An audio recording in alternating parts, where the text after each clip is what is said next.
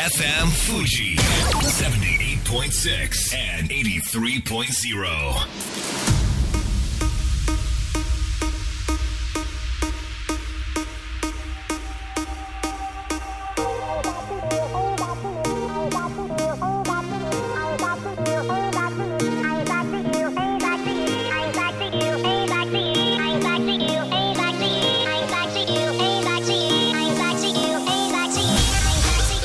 月曜夜のひとときいかがお過ごしでしょうか？この番組「みんなのラジオは」自分の故郷を盛り上げたい誰かの役に立ちたいぜひ知ってほしい聞いてほしいそんなたくさんの思いを発信していく番組です。本日で第87回の放送東京代々木のスタジオビビットより公開生放送でお届けしてまいります。さて昨夜は私建築を学んでいる男子大学院生のお一人とお酒を飲む機会をいただきましてきっかけはと言いますと今から12年前私30歳の時に失恋をいたしましてまああのかなりどうでもいい話かと思うんですけれども聞いてください。結婚資金として貯め込んでいたお金もう散財してやろうと。もう誰も好きになれないよという危険な境地に至りまして東京都昭島市の中古マンション66平米間取り 3LDK のお部屋をですね1600円で購入あごめんなさい。1600万円ですね。1600万円で購入いたしまして600万円かけて全く違う部屋にリノベーションしたんです。3LDK をバーンと壊してワンルームにしたんですね。もうここが僕の対の住みかだから海外スターみたいに広い部屋に住んでのびのび暮らすんだと思ってその時にリノベーションをお願いした建築家長谷川剛さんが昨日飲んだ建築家あ昨日飲んだ建築を学ぶ大学院生にとってもう憧れの建築家なんですということでその時の話をいろいろ聞かせてほしいと言われましていやだったら長谷川さんに直接聞きなさいよと思ったんですがなんとその長谷川剛さん、今、ハーバード大学で教鞭をとっているということで、まあ、長谷川さん、私と同い年でですね、当時は結構気楽に話していたんですけれども、いつの間にか大出世をしていたようで、なんかちょっと誇らしい気分です。ちなみにその、昨日飲んだ大学院生の彼は、日建設計に就職は決まっているそうで、まあ、日建設計といえば、あの、スペインのバルセロナのね、カンプノーっていう、あの、スタジアムを建築設計することが決まっていたりと、本当に世界を股にかける大企業ですから、まあ、そこで彼がどんな活躍をしてくれるのか楽しみです。こんばんは DJ 西川俊也です。そして番組の進行はもうお一方。どうも12万人から選ばれたベスト唐揚げニスト唐揚げ大好き有野育です。よろしくお願い申し上げます。よろしくお願い申し上げます。えそうだったんですか？そうなんですよ。長谷川さん？長谷川さん。めっちゃすごいですね。そう、有名な方だったんですけど、当時はまだ駆け出しで、僕の、その、東工大、東京工業大学の友人の友人だったんですよね。それで僕がまあ失意のどん底にあって、なんか、あの、家を買いたいって言ってるから、どう？って繋いでくれて、それで66平米をワンルームにしたいなんていうオーダーは二度と来ないのでぜひやらせてくださいって言ってくれて、そっからね、でも完成してから、変な家、変な部屋ってことでかなり雑誌にも特集されえてー、、すごい。で、僕はその部屋に座っていて、で、この、あの、部屋を作ったのは、長谷川剛です、みたいな、そういうやり方でね、雑誌がいくつも出て、とっても嬉しかったですけれども。設計で言うと、うんうん。私あのエレベーターの作りがすごい大好きな場所があって、えー、どこだろう？横浜のみなとみらい駅の、はいはいはいあはい。の電車のホームとわあと電車が見えるあうん。のエレベーターがだ大好きなんですよ。エスカレーターが。抜け感すごいよね、あそこ。うんあそこがもう大好きで設計した方本当にリスペクトしてます誰なんでしょうね。海外の方みたいですあねそうなんだ、みなとみらい駅、その地下から地上に上がっていくところがね、すごく空間があって、はい抜けていくと、もう観覧車が待っているみたいな。なんですよぜひね、みなとみらいも一度足を運んでいただければと思いますが、さあ、いくちゃん、本日のメッセージテーマ、教えてください。ジェネレーションギャップ感じてる？はい。ということで、ジェネレーションギャップ感じてる、そんなエピソードでメッセージお待ちしております。宛先は、みんなアットマーク、FM 富士 .jp、えー、みんなアットマーク、FM 富士 .jp、または番組公式ツイッター、みんなアンダーバーラジオ、みんなアンダーバーラジオ、こちらまでお願いいたします。さあ、本日もみんなのラジオ、元気よく、スタートです。FM Fuji FM Fuji. 78.6 and 83.0. この番組は株式会社フレイマ、アペライオン株式会社、柴田ホーム会計事務所、甲州藤川本菱純米大吟醸の提供でお送りします。さあここからは株式会社フレーマ当番組のコメンテーター大室秀明さんにも登場していただきましょう。大室さんよろしくお願いします、はい、よろしくお願いします。えー早速メッセージテーマ、はい。ジェネレーションギャップ感じているってことなんですが、はい。まあ、あのくどいようですがその大学院生と飲んだ時に、はい。まあ、彼あの日大なんですけどね。あ、そうなんですね。その建築の教授とかが、もう本当に僕の友達がやってて、うん。建築の教授をつまり42歳なんですよ。はい。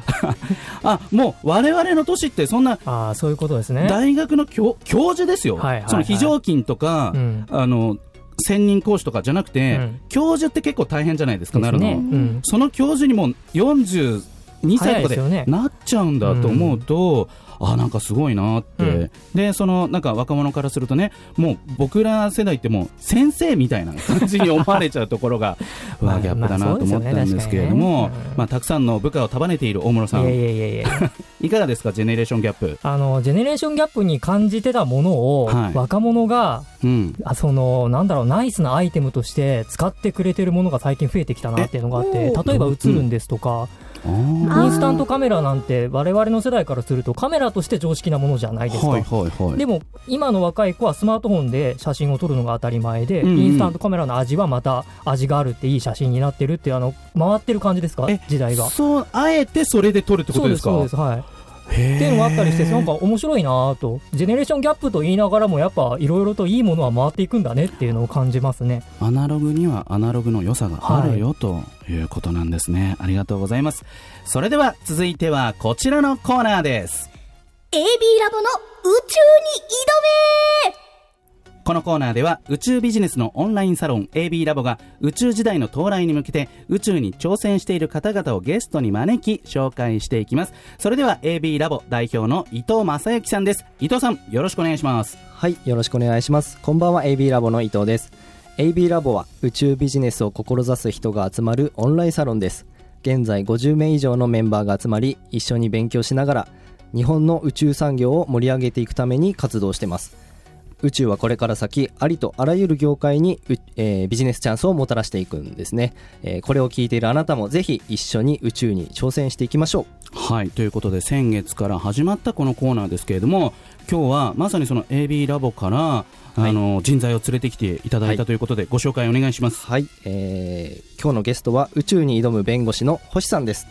星さんよろしくお願いしはい、よろます、しくお願いします。こんばんは、星と申します。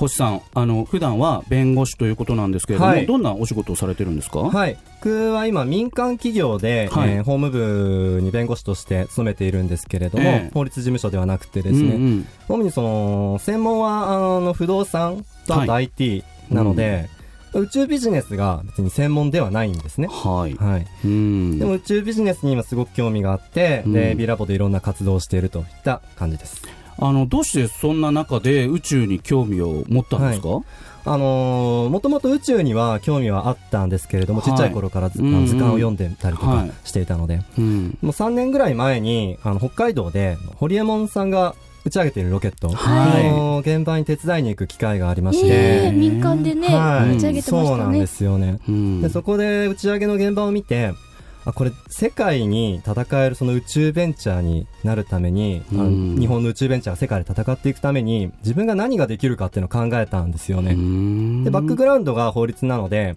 じゃあ、宇宙法で何かできないかっていうのを考えたのがきっかけです。あそうなんですね、はい。あの結構ね、あの成功したことでかなり話題になりましたけれども、はい。そもそもそのロケットを打ち上げるとかなんとか、その周りをはい。管理している法律ってあるんですか、いろいろあるんですけれども、はい日本だと最近、宇宙活動法っていう法律が始まりましへて、ーロケットを打ち上げて、で、人工衛星をどう管理していくだとか、うんあと、もし、あのロケットが、まあ、落ちてきた時に、事故が起きた時にどうするかとか、そういうのを規定している法律がありますね、あ日本だと。あるんですね、はい、そういった。法律やっと、が。はい、始まりましたね。んまだその法律を扱える弁護士さんっていうのはどうなんですか、割合としては。あのー日本に今弁護士が大体はい4万人ぐらいいるんですけれども、はい宇宙法っていうところからいくと、うん全然少ないんですよね。もう100人いるかいないかちょっとわからないぐらいの、それぐらいの。はい、少なさで。うんなので、あのー宇宙法を調べていくと、はいどうしてもその課題として、うんプレイヤーがいないと。あーでプレイヤーがいないとどうしても世界で戦っていけないので、その課題を何とかしてその解消できないかっていうところで今活動してます。あのその弁護士として、はい。その法律から宇宙にアプローチしていこうっていう星さんですけれども、はい。この AB ラボはい。に所属したきっかけとか思いって何かあるんですか、あの、もともと、あの、代表の伊藤さんとは宇宙ビジネスのあのイベントうん、で知り合いまして、うん、で、そこでいろんな人がいるよっていうお話をして、はい。で、興味を持ってもその日かその次の日ぐらいに入ったんですよね。早 そうなんですよ。で、実際入ってみるといろんなバックグラウンドの人がいて、もう視野も広がりますし、もう知識も広がるので、うん。あの、おすごい楽しくやらせてもらってますね。伊藤さん的には星さんが、ね、入ってくれたことでかなり専門的な話もできるようになったんじゃないですか？あそうですね。弁護士さんがいてくれると非常に心強いですね。うん。はい。いくちゃんどうですか？ここまで聞いて。あのさっき宇宙法って単語が出てきたんですけれど、はい。どういうものが具体的にあるんですか？あ先ほどちょっとね触れていただきました。が、宇宙法って言うんですけど、宇宙法っていう法律ってないんですよね。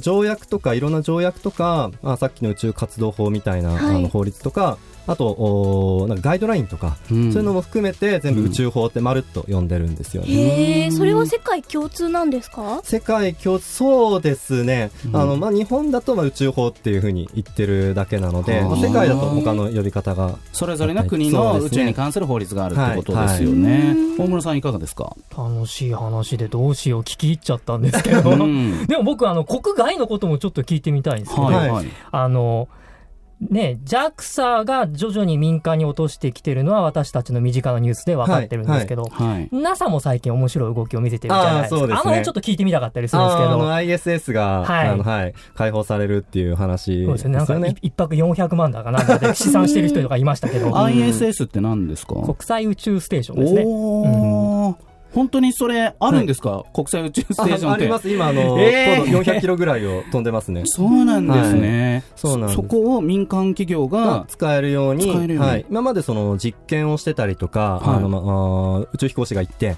えー活動してたりしたんですけれどもその民間に開放することで例えばあのエンタメに使えないかとか、まあ、いろんなあと薬の実験とかも使えないかとかっていう可能性が含まれてるんですよね。それはアメリカの民間企業ってことですか？えっと、それは、はい。アメリカもおあるんですけれども、はい。例えばその日本も、うん。もうそこに参入しようと思えばいけるはずなんですよね。それをおどういうふうにアプローチしていくかっていうのは多分これからの課題なんじゃないかなと思いますね。こういった宇宙活動法みたいな法律がアメリカにもあるってことですよね、当はい。然。あのー最近日本でできたのは宇宙活動法ですけど、はい。それに似たような法律が、うん。アメリカだと30年ぐらい前にできてるんですよね。そんな前から、なものでその日本がその30年遅れてるっていうふうに結構言われたりするんですけど、うん。そういうふうに、えー言われたりするんですけどただ技術ですとか、うんあのまあ、北海道の,、う、はい。ロケット打ち上げる場所の、まあ、立地とか、それすごい恵まれてるんですよね。はい。まあ、そういう意味でも、おまあ、日本が、まあ、これから頑張れば世界とどんどん戦っていけるし、まあ、リードしていけるんじゃないかなと思ってます、まあ、そのためにはプレイヤーを増やさないといけないんですけど、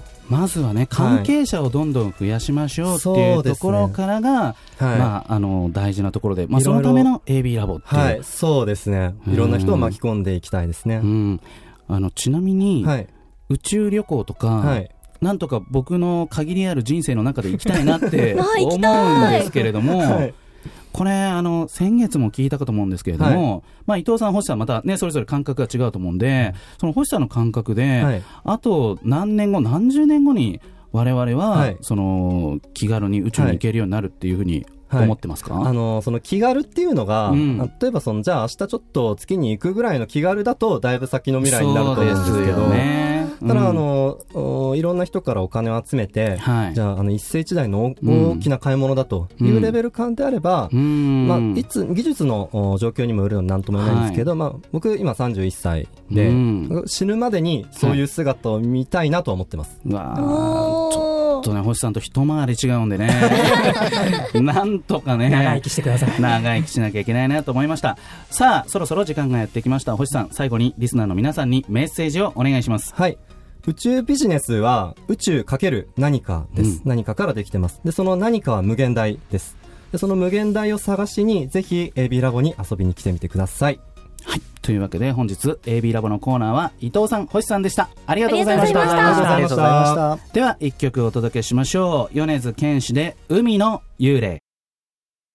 FM Fuji. FM Fuji.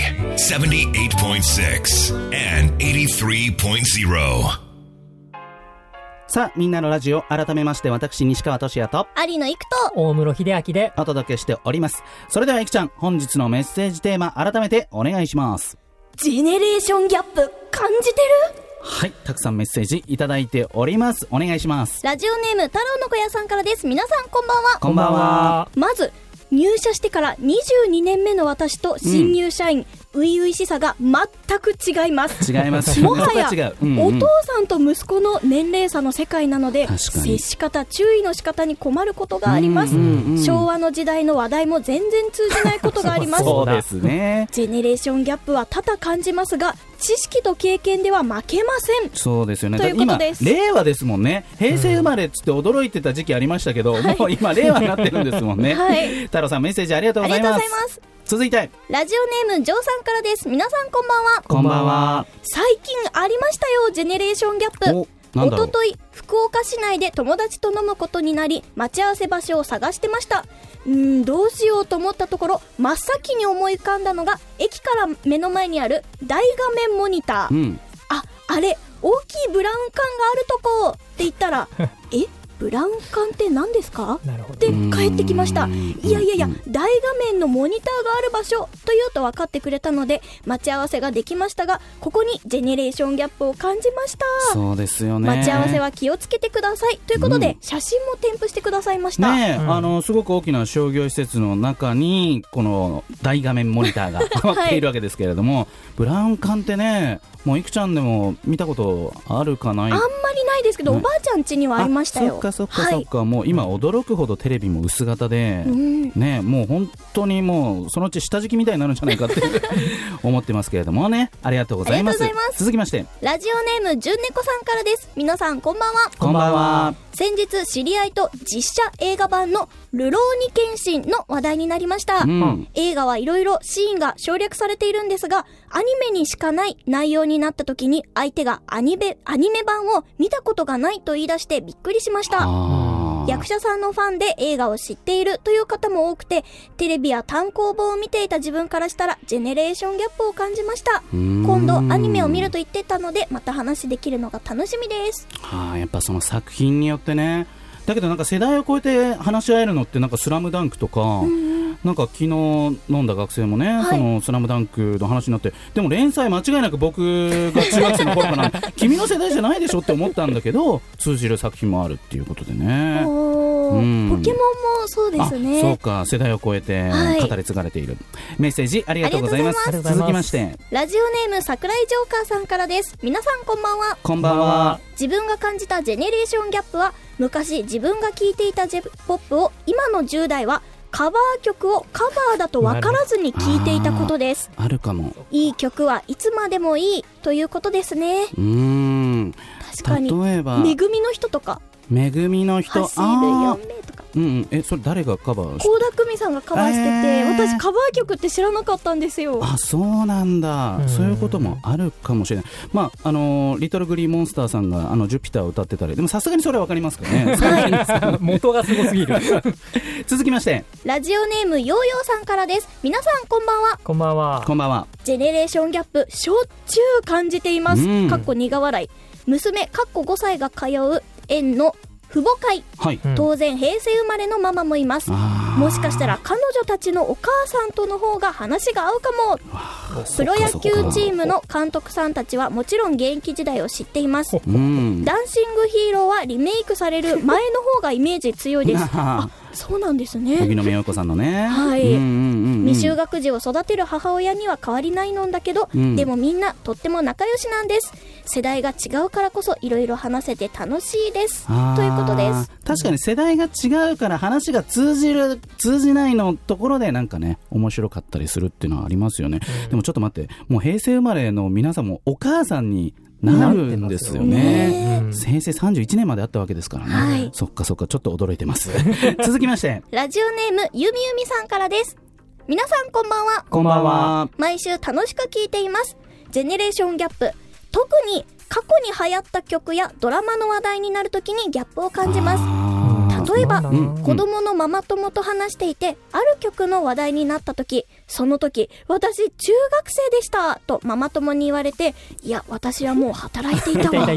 と苦笑い。ね子供の年齢は一緒でも、ジェネレーションギャップを感じずにはいられない今日この頃です。そっかそっかあの子育てするとその親の年齢ってバラバラだもんね、うん。子供は等しく一緒だけどね、そっか子育てしたことがないから全くわからなかったんですけれども、そういうことがあるんですね。メッセージありがとうございました。ちなみにいくちゃん、はい。なんかジェネレーションギャップのエピソードあります？あのメールで音楽に関するものいただいたじゃないですか。はいはい。最近、うん。ラップがは流行ってますよね。うん。若い世代の方に。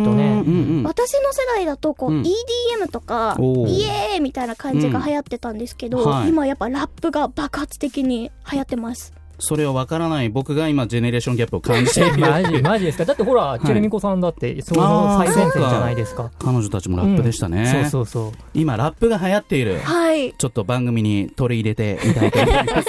たくさんのメッセージありがとうございました。